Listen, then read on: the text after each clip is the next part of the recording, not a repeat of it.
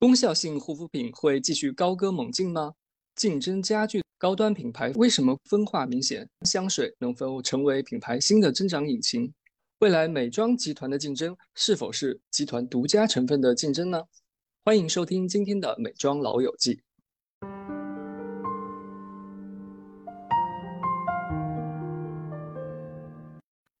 大家好，我是尼克，是从二零零三年就入行的初代美容专家。我是七七，一位拥有超过十五年行业经验的资深编辑。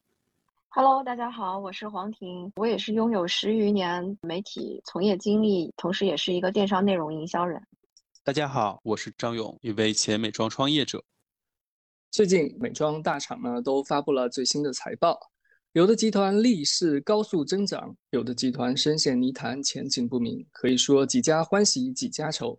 本期播客呢。本组将从各家的财报中总结出一些现象和趋势，和大家一起讨论一下。那么节目正式开始。首先，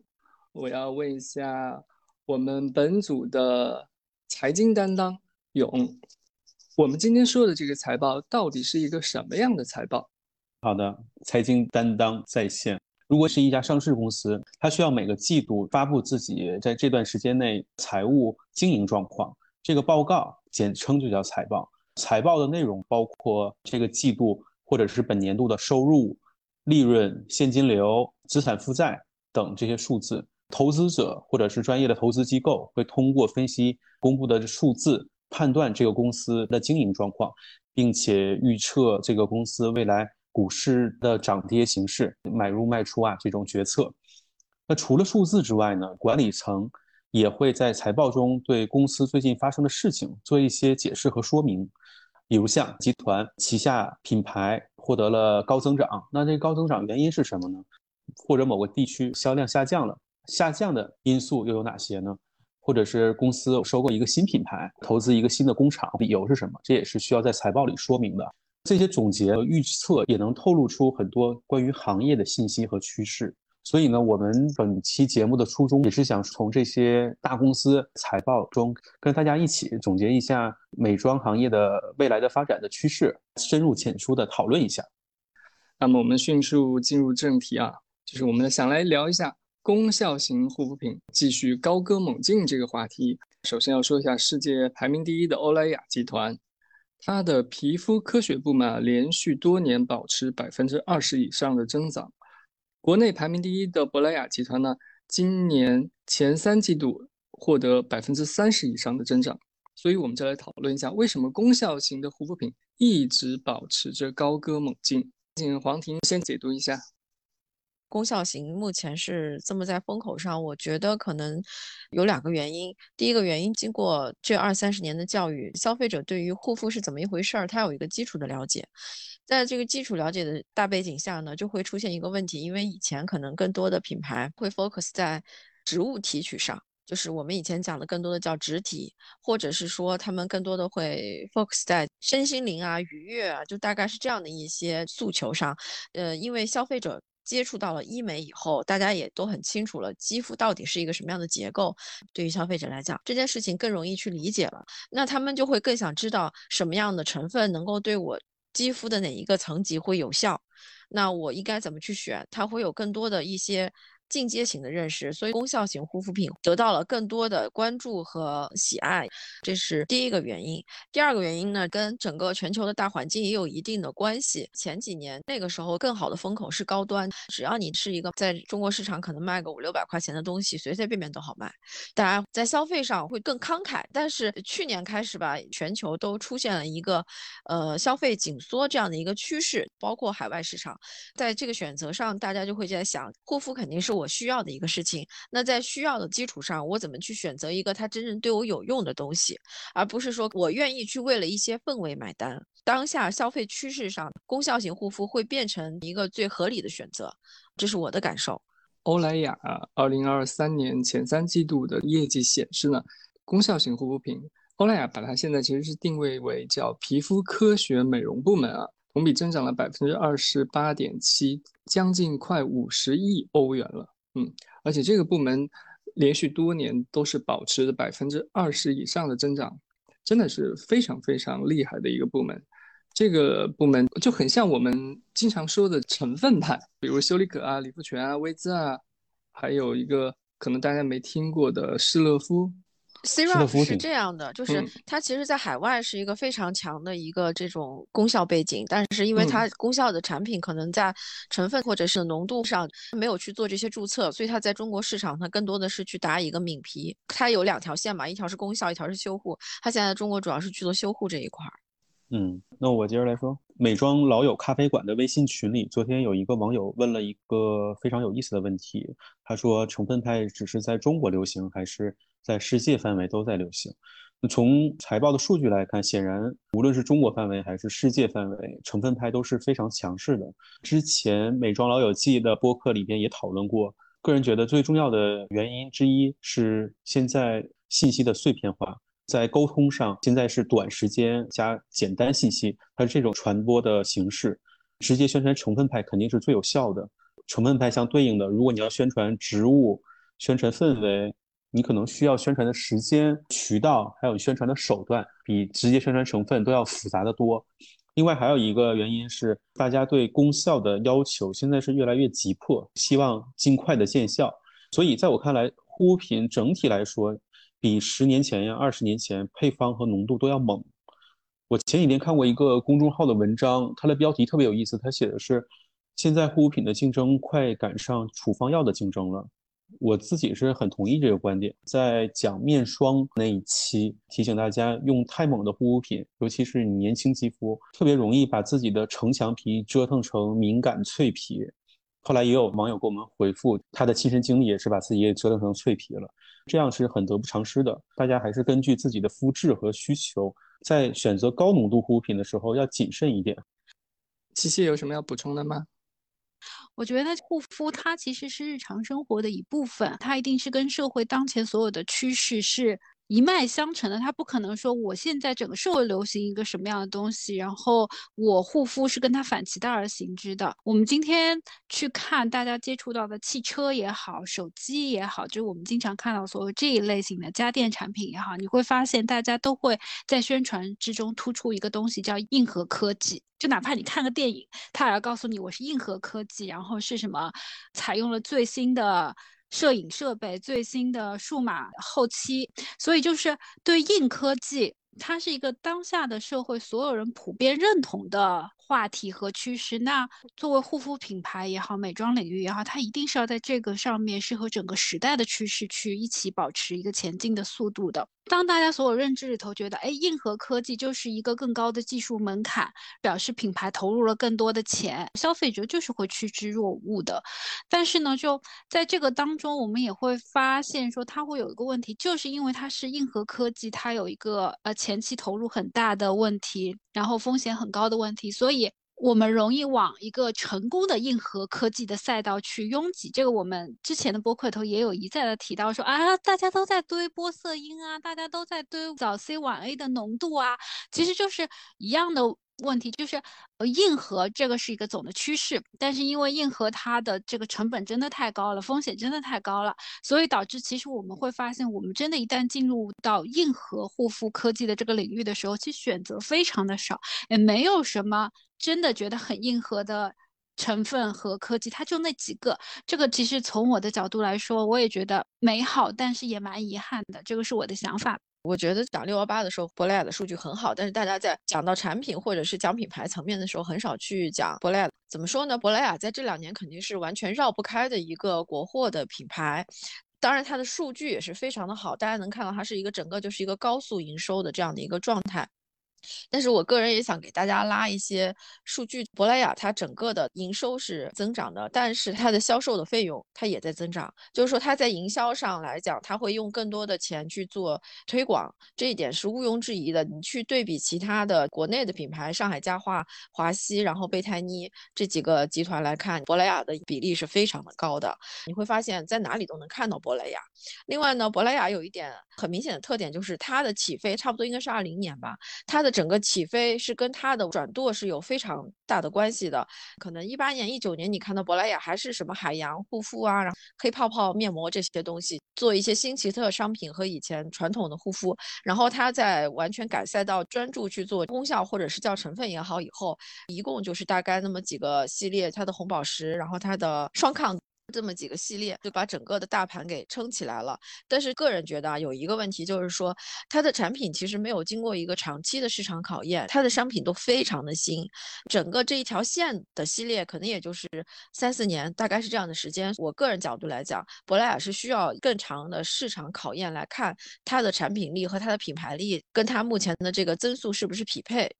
最后，我再从集团层面谈一下成分派的影响。欧莱雅集团很早就把成分派这些品牌列成一个单独的美容部门，经过长期的耕耘，然后它就一直在吃这个红利。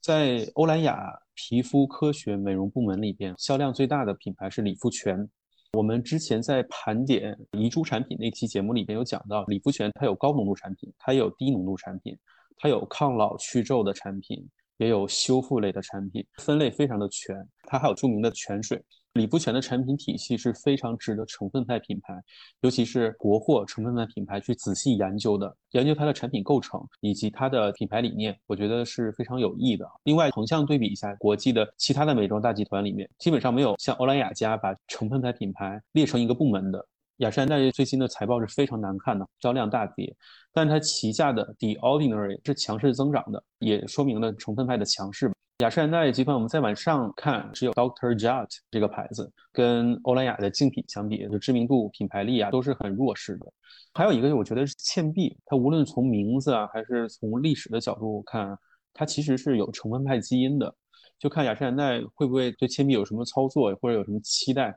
最后提一嘴，资生堂它有一个最像，也算一个成分派品牌。LVMH 基本在这方面是空白了。那如果成分派继续高歌猛进的话，可能对 LVMH 也是一个挑战吧。我补充一个吧，其实欧莱雅它卖掉了两个牌子，虽然这两个牌子可能中国市场都没有听说过，这两个也是完全的植物品牌。一个其实是跟朵梵完全齐名的欧洲非常好的精油芳疗品牌叫 Declear 丝妍丽，另外一个是呃法国一个非常好的一个有机品牌叫 Senoflor。追加两句，就是欧莱雅集团策略层面的一个想法。今年可以看到，Carita 是在欧莱雅是非常重金在推的一个新的品牌，在中国市场。那其实当时 Carita 和 Declare 这两个牌子是欧莱雅一起打包从资生堂买过来的，很有趣。然后 Carita、Dolphin、朵梵和丝妍丽这三个牌子都是欧洲美容院芳疗品牌，起源是一模一样的，就是高端美容院线。然后精油加持，但是最后为什么走上这三条不同的路？Carita 是得到了欧莱雅给他刚才我们讲到的所谓的硬核科技的这样的加持，他把最好的什么波斯因这些技术也都给了他，所以他完全变成一个比肩 HR 的这样的一个高端美容院线品牌。那他放弃了 Declare 以后呢，我其实是有一点担心伊索将来的走向，因为你可以发现欧莱雅集团擅长做很多事情，但是唯一不擅长做的事情就是怎么去做植物这条线。他之前放弃过 The Body Shop，然后现在放弃了 Declare，包括 Senoflor。他把它卖掉以后，你不要觉得这个牌子不行了，这个牌子其实是很好的，因为它是全世界最大的有机植物原料供应商。这个品牌本身就是，如果你在欧洲看到这个品牌的话，我觉得它的产品还是值得一试的。而且它是非常的便宜，性价比非常的高。对对，就是如果你喜欢，比如说玫瑰花的味道这些东西，它是非常纯粹、非常正的萃取，这些你可以试试。所以我就说，他卖掉这两个牌子以后，伊索怎么办？伊索它本身就是以氛围系、植物系，目前并不踩在风口上的。但是其实我个人也不想看到也出现波斯的因伊索。从这次财报上能看到，它卖掉这两个牌子以后，我们对整个集团策略可能会有一些小小的担忧吧。啊，我这里再补充一下，Declare 的大家比较熟悉的中文名字叫丝妍丽，因为早期的时候它是和美容院线进行一个强捆绑了，之后再被 L'Oreal 收购以后，它就不再用之前的中文名字了，但是也一直没有的朗朗上口的中文商标，我觉得这个也是它在整个市场上比较受到冷遇的一个原因吧。功效型护肤品在未来一两年肯定是还是要继续的高歌猛进的。各大集团对这些品牌的重视、福祉都体现在了这里。第二部分，我们就来说一下高端品牌的竞争吧。据财报显示呢，下跌的品牌现在有雅诗兰黛、海蓝之谜、a p a r i SK-two；增长的品牌有欧舒丹、迪奥、娇兰、还有欧莱雅集团的高档化妆品部门，可以说啊，高端品牌涨跌分化明显。无论是从全球角度还是中国市场角度，高端品牌的竞争呢越来越激烈了。这里呢就要来看看大家有什么意见。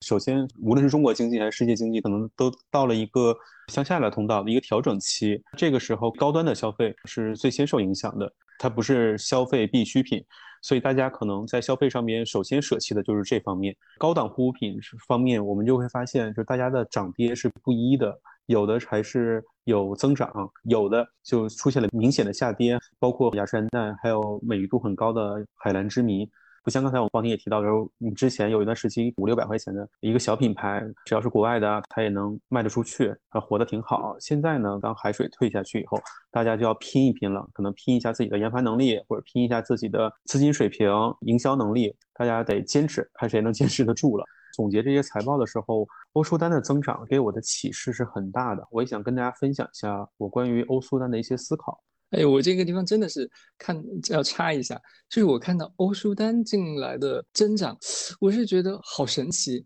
因为它在我们现在中国的市场上宣传没有那么猛烈，人家宣传可猛烈了。是吗？我其实听到你们说欧舒丹的时候，最大的问题是它算高档化妆品吗？我 pass 掉，然后我我想想看继续聊。当然，欧舒丹的产品是很棒的，比如像它的那个乳木果油系列，百分之二十的手霜，在北方冬天暖气房间比较干嘛，那个是我的必备单品，我基本用它涂全脸。回到品牌端，欧舒丹可以为植物护肤品牌提供一种新的发展的解决方案，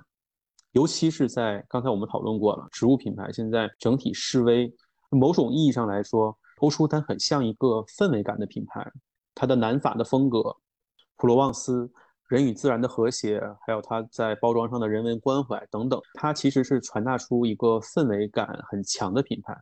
而且这个氛围感呢是在线下店会感觉非常的强烈。因为我现在楼下那个商场正好也有一些美妆店，高档的，比如像资生堂啊、迪奥啊、香奈儿啊，整体的风格都是那种黑白红，非常高冷独立店铺的风格。欧舒丹它的风格呢，大家也都知道，它是暖黄。暖蓝很温暖的感觉，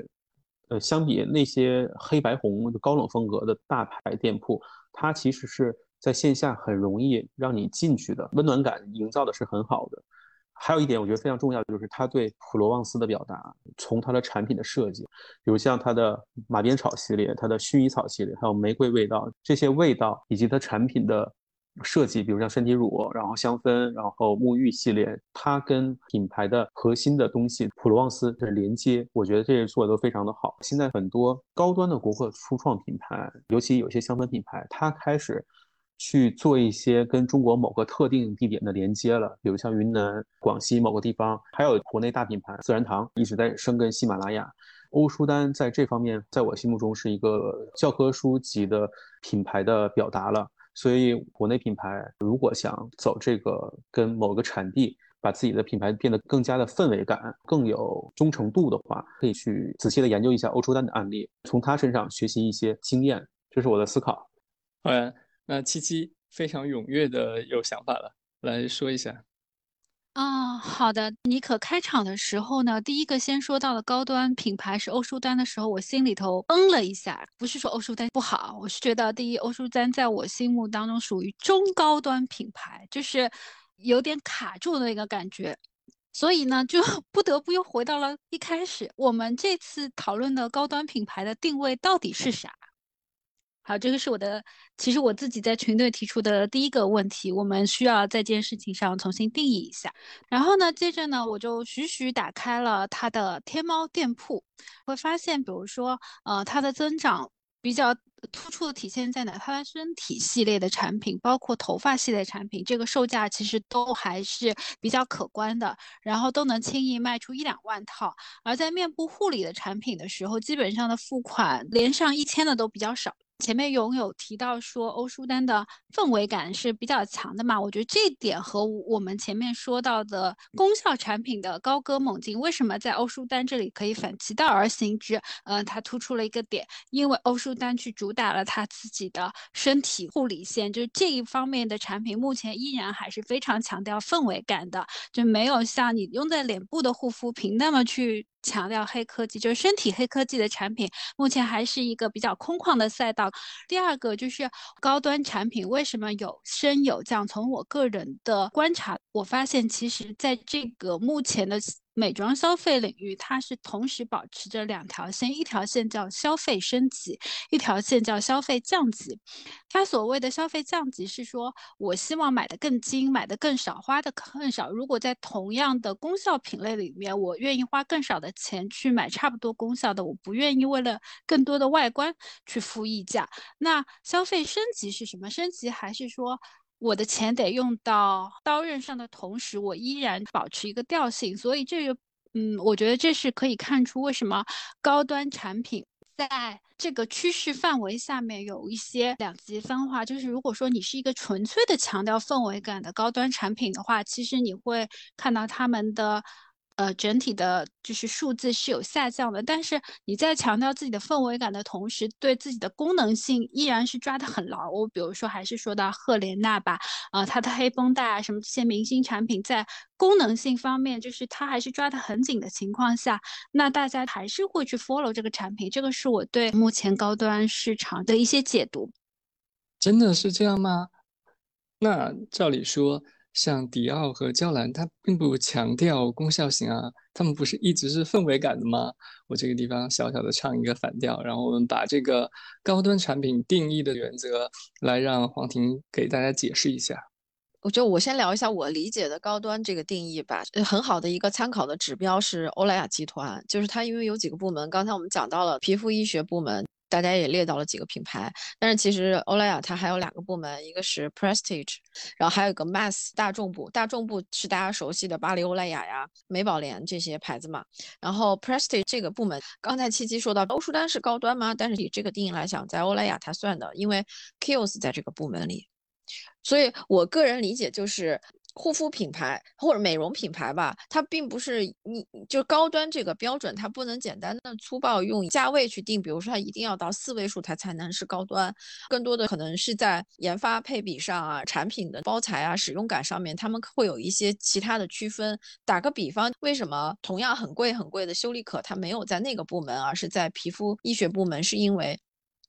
它内容的核心物，它更多的就是成分派、功效派。还有一点就是，其实大家用过修丽可都知道，它完全不看重包材，对不对？整个美妆对于 prestige 这个定义，它会有一些跟我们不是简单的粗暴说它一定要几百块，它要八百块，它要一千块，它才能是高端。这是我个人的一个看法。然后我再讲一下，可能我跟永会有一些不太一样的看法的地方，就是刚才妮可就提到了一句说，那从这个角度来讲，那迪奥、那娇兰这些，那它怎么就不行了呢？呃，我翻了一下 LVMH 的财报，它有一有一页还蛮有意思的。Perfume and cosmetic 这一段它是有一定的自然增长的，百分之十几吧，大概。它用了几个词，我觉得其实大家可以体会一下。因为为什么这么说呢？是因为呃，除了刚才我们讲到的这些大财报以外，就是还有就是呃，fashion 这边的 luxury 这边的财报也都出来了嘛，但是是非常不好的，就大家一片惨淡，就是 LVMH，然后开云，然后还有什么利丰这些，反正觉得都不好。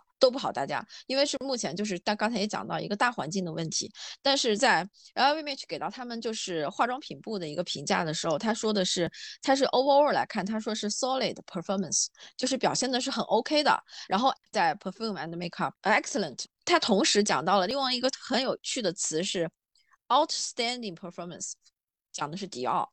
今年迪奥是真的很好。迪奥它不是光香水和彩妆，skin care 的表现，尤其是它那个花蜜那条线，同时强调的是说，特别在亚洲是表现非常好的。我想说的，为什么功效这么强的时候，LVMH 集团它并不以功效见长，它还能够在美妆部没有这么好的营收。从另一个角度来讲，它是用奢侈品的思路在运营它的品牌，它守住了它那条金线。这条金线的意思就是说，你有你自己独家的东西，比如说迪奥，全都要出了一个新的香水，花蜜它是有自己的玫瑰，有自己的研发室。它所有的提取物来自于它自己的迪奥格兰威尔玫瑰，然后包括像，呃，娇兰也是娇兰的兰花，对不对？大家都知道它几个全世界有几个兰花园，我们之前都已经讲过，它的护城河在哪里，就是在这些地方。我觉得 LVMH 它是用另外一条思路在做高端，同时也给大家了一些启发。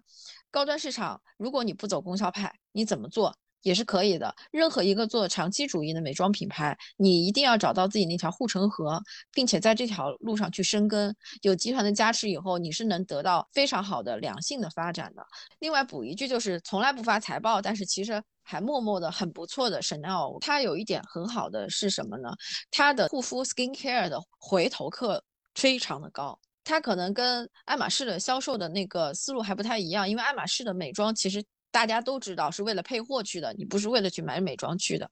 但是 Chanel 整个的美妆这条线跟它的 fashion 这条线，大家得到的是完全不一样的。就你不是说为了买去买一个包而去买它的护肤品，而是为了用它的护肤品去做回头客。所以从从这一点来讲，你可以知道 Chanel 它是做了非常强的产品力，而且以及它在整个的销售体验上，以及让客人的一种。怎么说呢？我们说是氛围吧，但是我觉得其实到这个层级的客人，他是很需要这些东西的，所以他是做的非常完备的，这是我要夸的地方。另外，我讲一下 Lauder 吧，Lauder 就有一个很大的问题是什么呢？第一，我们刚才讲到了，他根本就没有跟上功效的这班车嘛。就虽然它有 The Ordinary，但 Ordinary 它。一个产品才卖多少钱？这个东西你不能指望它给你带 GMV 带利润。大家都知道，美妆的潜规则就是说，越高端的产品，它的利润度就越高嘛。从这个角度来讲，The Ordinary 它根本就没有办法去给 Lauder 集团去做一些什么有效的提升，这是我个人的看法。还有一点呢，Lauder 它的整个的配置有一个失衡，它的失衡在哪儿？它太看重高端了，它有高端护肤，有高端彩妆，甚至有高端护发和高端香水。看上去是非常完美的一个配置，就是几条腿走路都没问题。但是它抗风险能力非常的差。到了经济下行、消费紧缩的这样的一个趋势以后，它的品牌的矩阵和配置只能针对高端消费和奢侈品消费的这些客人。Lauder，你靠什么吸引吧？比如说你说靠红石榴，我那我也不说，大家笑一笑。它没有办法去吸引年轻的消费者来成为它的忠实客人，它没有办法招新，这是第一点。第二点就是说，他没有办法用一些有效的产品去维护他的客人。很多时候，Lauder 的产品的老化，这也是我们另外讲过的一个问题，就是它产品的老化太严重了。欧莱雅集团客人和用 Sisley 啊、Chanel、就 LVMH 这些的客人，他们能够得到持续不断的一些新品也好，或者是说更好的新概念也好。但是 Lauder 在整个这个，我觉得在推新这个上面是有非常大的问题，他又招不到新，他又没有非常成功的去 launch 一些有效的新的大单品，他还是在卖小众品。我觉得 Lauder 集团接下来的挑战会越来越大。我目前看不到 Lauder 有非常向好的这样的一个迹象。另外，我再补充一个，Lauder 前段时间投资部门投资了周扬青的个人品牌 Cold Mint，他想做的是 Clean Beauty 的概念啊。但是我觉得 Clean Beauty 在中国来讲，又是回到我们刚才说的那句话，你就是你看那些欧莱雅都做不起来的东西，你怎么去在中国市场去推？我觉得这也是一个 打问号吧。反正总之会让我觉得有一点点的迷惑。我觉得迪奥的 fashion 这几年给他的美妆部门反哺是非常大的。上海恒隆广场，它的旗舰店又有新的外墙的装饰了，确实非常漂亮。无论是近几年的作品，还有它店铺的一个呈现形式，都是会给人带来很多惊喜的。迪奥它有时装窝，还有美妆系列，还有香水，横跨的范围比较广，不同领域是协同作用，对它美妆方面是有促进作用的。嗯。大家都知道我推过好多次花蜜系列，就是这个是我真的自己会花钱去买的产品。所以，我对我自己喜欢的产品，我还是有深入的去做一些研究的。我必须要说，这个产品本身，迪奥 Skin Care 的科研能力是没有任何的可质疑的地方的。就是包括他呃选择的合作的科学家，他自己的实验室，他从原材料到他自己的萃取工艺，都是有自己的独特的闭环的逻辑的，而且是完全可以就是说得通的。然后，它因为是个 luxury 的品牌，所以它不会太去强调自己的功效性。就比如说，它不会说。自己是一个高机能产品，或者是说自己是一个当下的成分派产品，但是从整体的功效体验来说，它是真正是可以给使用者带来看得见的效果的。在高端品牌这条赛道上，好有共同点，就是需要守住一定自己的品格和金线，这点非常重要。这个地方要真的是我，我也很想反打一下雅诗兰黛的例子啊，嗯，但我要首先这个强调一下，就是我还是非常喜欢雅诗兰黛的护肤品，包括兰麦的护肤品的。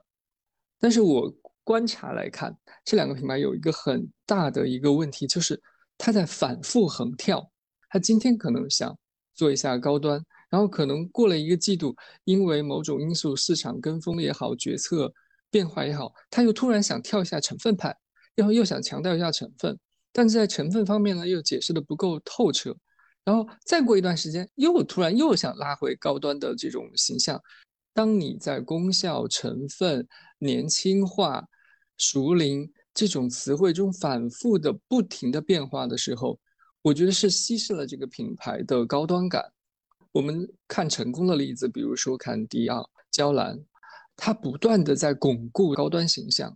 它没有随波逐流。我应该是这么说。我觉得从集团层面来看，你可以。扶植一个品牌，比如说你集团，哎，我就扶植倩碧做功效型护肤品，你雅诗兰黛本牌，你兰麦就好好的稳妥的在高端上坚守，嗯，挺好的，兰麦也挺高档的，你不要去再强调它是一个有多么强的成分，然后多么功效性。突然间想到一个想法，我大概可以参考一下 Loro Piana 的定位，就是富裕阶级的基本款。我们在小棕瓶和神仙水老化那期其实谈了很多，因为他俩面临的问题也是近几个季度面临的问题，大家有兴趣也可以去听一下。Lotte 集团还有一个问题就是它的产品线其实太杂了。它会让人没有一个消费和投资的重点。我打个比方吧，娇兰做的很好的这一点，蜂蜜系列是招新的，是年轻人的，就是 entry level。然后我的兰花语就是贵妇的，它就这两条线。因为娇兰早年也有很多更好用的线，像水盒什么的，很可惜它砍掉了。反过来想一想，他们这些品牌策略也是成功的，就是说它能够做一个非常清晰的一个品牌版图给到消费者，不是一进来就是晕的，跟走迷宫阵一样。Lauder 会有这个问题，比如说。你的小棕瓶是用来干什么的？是招新的吗？它也没有太去强调它的年轻感。再有你的白金，你的白金还有好几条线，包括蓝妹有这个问题。它除了最经典的面霜以外，蓝妹的精华可真的是五花八门啊，抗老的 lifting 啊，moisturizing，还有精品的精华。新消费者想试试你这个商品的时候，会觉得你这个牌子太乱了，感觉进入了一个八卦阵，这是我的感受。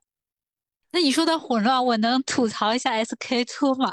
因为我们以前在提到 SK two 的时候，有说过 SK two 的神仙水曾经希望一度把自己从水的领域跳到精华的领域。然后前两天我们打开一个媒体的年度美容颁奖，发现它又变成了一瓶获奖的化妆水。所以就还是说，品牌如果有一个很好的产品，其实你就坚持走自己的路，不要跟着市场上的产品反复去横跳，一定是会对你自己的本身的品牌力和产品力产生一个很高的。折损的高端品牌就聊到这里。虽然说我们前面说了一些雅诗兰黛在高端线上的一些败绩，但是它也有成长的部分，就是它的高端香水线，它旗下的 Tom Ford、The Labo 都获得了两位数的增长。纵观其他的品牌呢，包括迪奥啊、娇兰啊、纪梵希啊，香水也是非常出色。继续来讨论一下。高端香水是否能成为新的增长引擎呢？最喜欢香水的张勇同学先发言吧。这方面我想法不太多，因为我们可能刚刚讨论完香水吧。我唯一这个我现在想唯一想说的，因为我昨天刚看到 Coty 的财报，它也是大涨的，它的旗舰品牌 Burberry 高能香水也是有很好的增长。从数据上来看，香水确实是一个增长的领域。我也在想，为什么在经济不是特别好，它会获得这么大的增长？可能香水是一个低频使用，可以买一个用一段时间。然后我们现在人均的香水消费量还是一个上升的趋势，整体的市场是一个扩张的过程。它不同于刚才我们讨论的高端美妆是一个存量市场了，高端香水还是一个增量市场。包括一些新品牌在中国开的最新的旗舰店，在网上看一些营业额呀，一些统计都是非常的高的，大家还是兴趣很大的。刚才我们都说了，欧莱雅在高档护肤品和功效护肤品做的都非常的好，但它在香水上面还是相对。比较弱势的，他能拿得出手的香水品牌，纯香水品牌也好，或者是综合的美妆品牌也好，都不是特别的多。这个方面，我们静观一下它未来的收购吧。听完张勇说的，你感觉香水更像是类似于口红效应的存在，或者说它在经济大环境不好的情况下，它是更接近于奢侈品属性的一个单品。我不知道其他人对这个方面的意见如何。啊，我没有什么多的想法，但是我看到这个财报的第一反应是啊，生意这么好，那原材料一定会上涨，呃，价格一定会上涨，所以喜欢的香水该入手就入手吧。这倒是一个非常好的想法，和我们听众说一下。我们的这个理解财报呢，也是方便于大家去做未来购买的一个参考。我也觉得香水其实是一个很好的私人投资吧。好的香水，它真的是有价值的。娇兰最顶级沙龙香氛，非常非常贵的那个系列，取得了很大的成功。在高端香水方面，还是有一群忠诚的、很舍得花钱的消费者支撑这个市场的。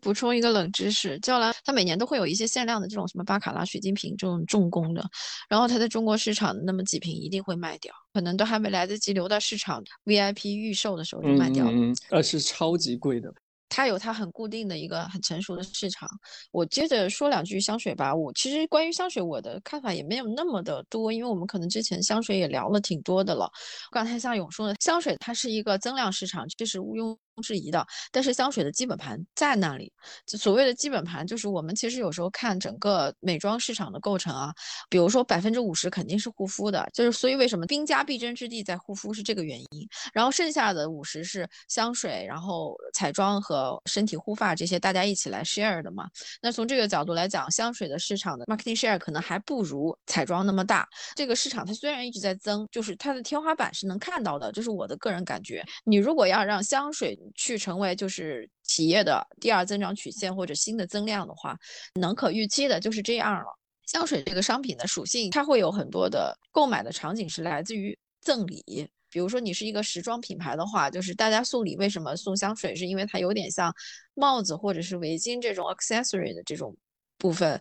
你人人都可以送，都很合适，不会像你有什么 size 的区别或者是材质的区别嘛？从这点来讲，又说回来，就是因为它的市场就是这个样子的，可见的是三五年，我觉得香水也是还不错的风口。但是你希望它挣大钱，这个可能性应该不会很大。你让它去带动你整个集团的其他的品牌去起飞。可能也很难，因为香水是很难去跟其他品类一起做矩阵的，除非你是一个像迪奥、Chanel 这种有时装属性的这样的一个品牌，否则的话，你是一个单独的美妆品牌，你的香水去带飞你的彩妆和护肤，这几乎是不可能的。另外还有一点，沙龙香、小众香，它虽然是在风口上，但是这一类的客人又非常的特别，就是说沙龙小众香反而不太是送礼的首选嘛，因为大家都知道，我如果送香水的肯定是。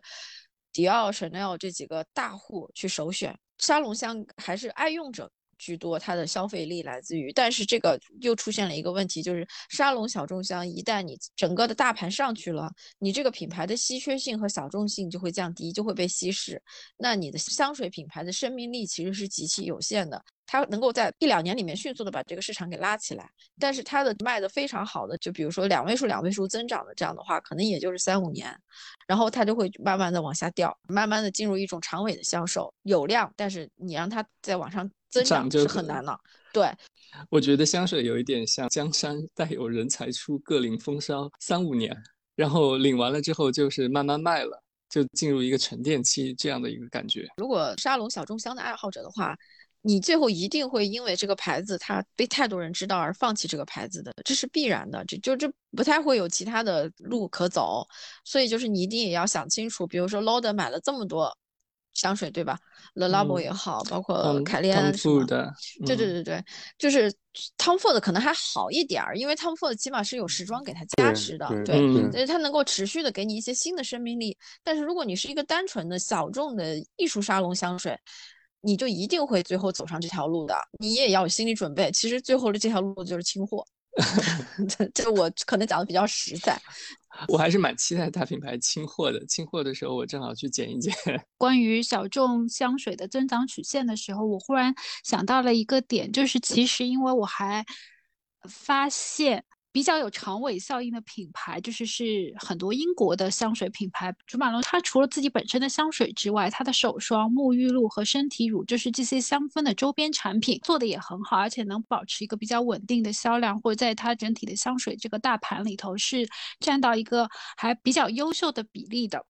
那我们其实前面在提到一个高速增长的时候，有提到欧舒丹嘛？欧舒丹它也是在身体的这个。护理方面有一个非常好的增长，所以大家其实会看到说，呃，日常的消费者可能对他来说买一瓶香水一千块钱，maybe 是有点贵的，而且就是使用场景也没有那么多，毕竟我们中国人的用香习惯没有那么的频繁。但是身体乳、沐浴露它都是一个易耗品，而且可以能从这些品牌的增长时候，你是可以看得出大家是愿意在这个部分去为了氛围感啊、品牌效应啊去花更多的费用的。所以这个我会觉得说，如果小众香水。能够抓住一些周边产品的一个增长的曲线的话，它是有机会把盘子做的比现在大一些，然后生命周期长一些的。那前面提到营销是在 大家视野之中的欧龙，其实他也没有在当时得令的时候去做一些更多的产品。我记得他当时附属的产品只有一个欧龙的蜡烛。这个是我自己的一个建议啊，但是它肯定也是必须你背靠一个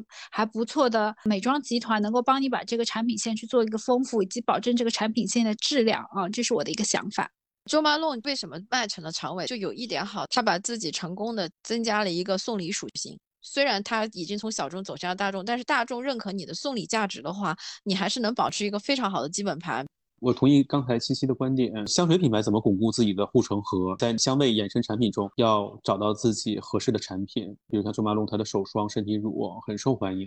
我们之前讨论过，福马尔出版社它的身体油也是非常出色，这些都是对香水起家品牌是有很大的加持作用的。最后说到欧龙，最近几年欧莱雅集团本来为数就不太多的几个香氛品牌，最后都悉数的给卖出去了，所以。这点还是对欧莱表示关注吧。好的，当我们聊完功效型护肤品、高端护肤品、高端香水这个话题之后呢，我们也要来看看独家成分、独家科技。雅诗兰黛前段时间发布了色婷，资生堂呢在最近又推出了新的成分新肌酮，高斯集团呢在前阵的进博会上呢也发布了 iPS 细胞研究。基本上各大集团还是在美妆成分、美妆技术方面不断的在更新。那么我也想在这一趴来讨论一下啊，未来美妆集团竞争是否是集团的独家成分的竞争？做一个长期的品牌。那你一定要好好花力气做研发，就没有什么其他的第二条路可以走。护肤品讲白了就是成分和配方这两趴。如果你没有办法去占领成分端，那你就是好好去搞配方。你能够做出非常完美的配方，那你也是自己独家的。就好像可乐，其实大家都知道可乐有什么，但是永远搞不清那配比嘛。可口可乐永远是在自己手里这个成分的配比。所以我觉得就是从这一点来讲，你的秘密武器就是一定要自己好好去做这个研发这一块儿。说两句欧莱雅吧，波色因我就不想再提了。但是其实除了我们看财财报会上集团官网以外，官网上也可以看一些，就是它会有很多集团相关的一些数据的披露嘛。比如说讲到成分这一块，欧莱雅集团 L'Oreal Group 官网上它会有一个叫做集团重大创新的护肤成分，它官网展示的是四个，一个是波色因，第二个是我们上次面霜的时候讨论过的那个 LR 二四幺二。四氢茉莉酸钠这个成分，我多说两句吧。这个成分其实上次没有讲透，它到底是干嘛？它的功效类比 A 醇，但是它它比 A 醇温和，在它没有那么多什么对肌肤的刺激啊、发炎啊这些副作用。它是一个非常理想的 A 醇的一个替代物。还有一个是。碧欧泉专属的透明战菌发酵，碧欧泉本来主打的是温泉水嘛，但其实它是里面有一个透明战菌发酵物。它这个发酵物是有什么用呢？它是一个其他成分的放大器。比如说你加入百分之一的这个成分，它能够把 A 醇放大百分之两百，VC 放大百分之一百五。然后搭配防晒，能够减少紫外线的损伤百分之六十。大家可能都不太知道，但是它其实，在欧莱雅这边关于这个成分，它有十一篇论文，所以它是仅次于玻色因。然后最后一个就是，呃，兰蔻用在它那个精纯里面，它叫玫瑰分化提取物，就是也是非常优秀的一个这样的。就是我们在刚才讲到的植提，虽然已经没落了，但是其实好的植提，它还是非常优秀的产品，也是需要花很多钱和精力去做的。大家也可以从这里感受到一个。大的护肤品集团，它是怎样去用一些独家的成分和技术来给自己做护城河的？我个人是非常支持各大集团拼命研究成分，并且拿这些成分新技术去比拼的。波色因强调了太多年，早 C 晚 A 也不是什么新品，对吧？二十年前就有的东西。资生堂的这个新成分叫新肌酮，我还是比较看重这个新的成分，因为这个成分呢。和我们现在看到的一般的植物提取还是很不一样的，它没有那么玄学啊，它就有明确的作用机制，抑制基底膜成分降解，能够保护皮干细胞，能够促进胶原，并且它也做了人体测试，就是它下了很大的功夫的。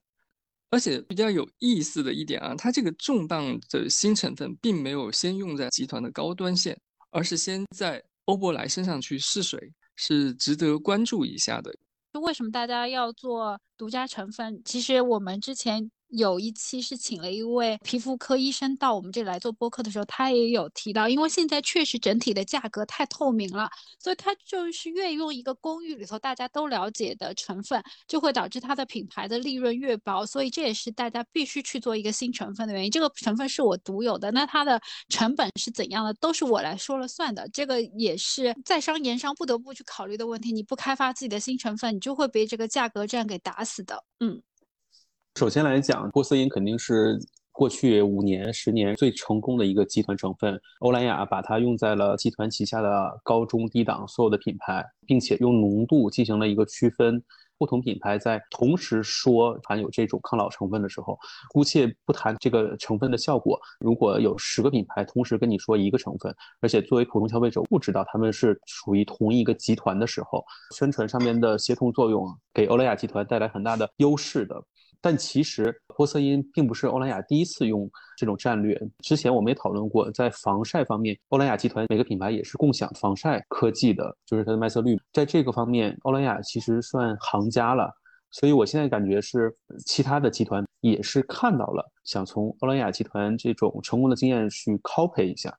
首先，你旗下得有足够多的品牌，这样的话，他们在宣传上面会有这个协同效应，某个成分不停教育，给消费者产生一个很深的烙印，这是一个前提条件。第二点需要注意的是，刚才尼克老师也提了，雅诗兰黛在前段时间发布了一个叫色提因的护肤概念，它其实是一个护肤概念，它不是一个具体的成分。小红书上或者是微信上一些哪怕是付费的推广，我看的都是云里雾里的。沟通这个护肤概念以及它起作用的方式，要写一篇论文一样。这个护肤概念它不是一个具体成分，你可能又要出一个新的成分去辅佐这个概念，这个简直太复杂了。我想一想，我都觉得。对它的挑战就太大了。最后一点，国内的品牌，比如像自然堂、嘉兰集团，它也有现在口碑也不错的独家成分。但是嘉兰集团虽然是一个美妆集团，但是除了自然堂，它没有其他强势的品牌，在品牌协同上面就差了一点。我有一个思路，就有点像国产手机的感觉，嘉兰集团跟其他的国产品牌组成一个类似成分联盟，大家共享成分，一起把独家的美容成分或者抗老成分做大。如果你要采纳了，记得给我们美妆老友记交咨询费啊！好，我们今天聊到了功效护肤品高歌猛进，高端品牌的分化明显，香水是否能成为新的增长引擎？终究，我们是希望给到我听众购买护肤品时一个指导方针吧。也希望大家多多给我们点赞支持，欢迎加入我们美妆老友记的微信群，和我们一起来聊一聊美妆这件事情。今天就到这里，大家拜拜，拜拜，拜拜，拜拜。